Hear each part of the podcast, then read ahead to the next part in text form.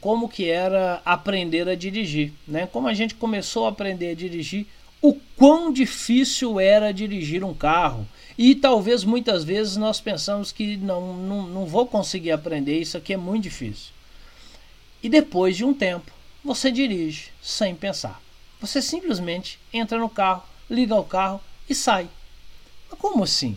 Veja como era a sua performance quando você começou a aprender algo e veja como é a sua performance hoje quando você entra no carro para dirigir. Mas há uma diferença muito grande entre o início e o momento atual, porque nós somos capazes de aprender e tudo aquilo que nós queremos aprender, nós aprendemos como regra geral através da repetição.